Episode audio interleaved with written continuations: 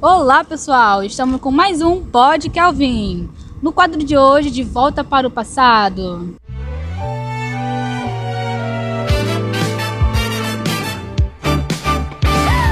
O nosso convidado de hoje é o Thomas Newcomb, um ferreiro britânico que teve bastante influência na evolução das máquinas, já que em 1712 ele inventou o seu motor a vapor, conhecido como máquina atmosférica Newcomb.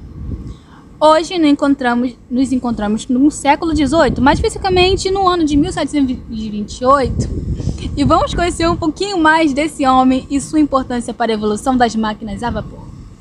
Olá, Dr. Newcomb. Boa tarde, senhorita. É um prazer estar aqui. Digo mesmo. Bem, nos diga como surgiu o interesse pelas máquinas? É, bom, como eu sou um ferreiro, eu tenho um conhecimento prático significativo sobre as máquinas. Como ver esse amor exatamente? Eu não sei. que interessante. Como surgiu a ideia? Foi do nada? Foi uma inspiração? É, então, como eu já citei, eu sou um ferreiro. Por isso, sabia os materiais mais adequados para esse motor. Decidi, então, procurar pessoas com conhecimento ainda mais detalhado e decidi levar adiante o experimento de Papin e tornar viável. Encontrei a solução que ele não tinha: como fazer a ação repetitiva em intervalos regulares. É, qual era o seu objetivo com essa máquina?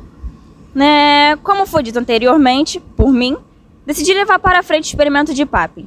Eu, certamente, Tive que estudar e pesquisar muito sobre o que precisava ser feito.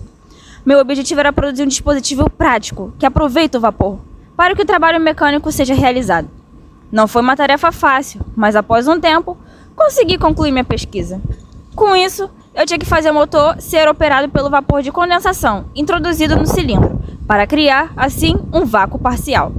Dessa forma, a pressão atmosférica empurra o pistão para dentro do cilindro.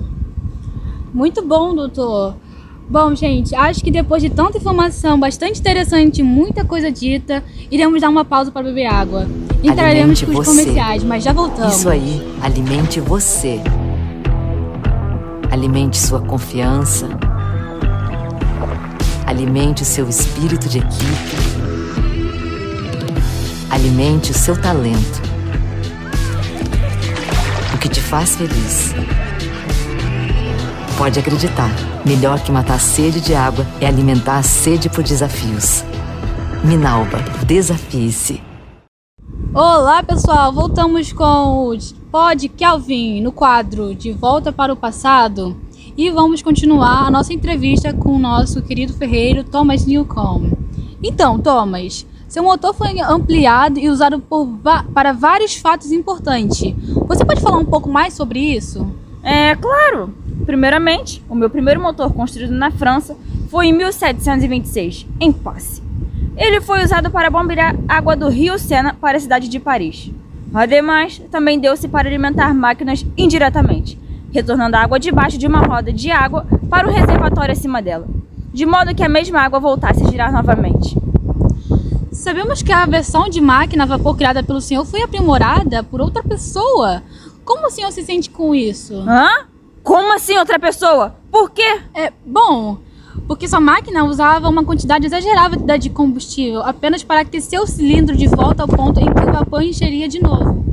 Então, um cara chamado James Watt foi convidado pela Universidade de Glasgow para reparar o problema através de um modelo do seu motor. Além disso, ele permitiu o desenvolvimento de um cilindro de duplação com traços de potência ascendente e descendente, aumentando a quantidade de energia do motor sem um grande aumento no tamanho do motor. Ah, e por causa disso, ele fez mais sucesso que você no futuro. Que? Isso é uma blasfêmia, uma ah, blasfêmia. Pessoal, Esse homem roubou a minha ideia e ganhou então, em cima das minhas custas. Então, galerinha, ficamos por hoje aqui. É, tchauzinho, beijinhos de luz. Mas eu ainda não terminei.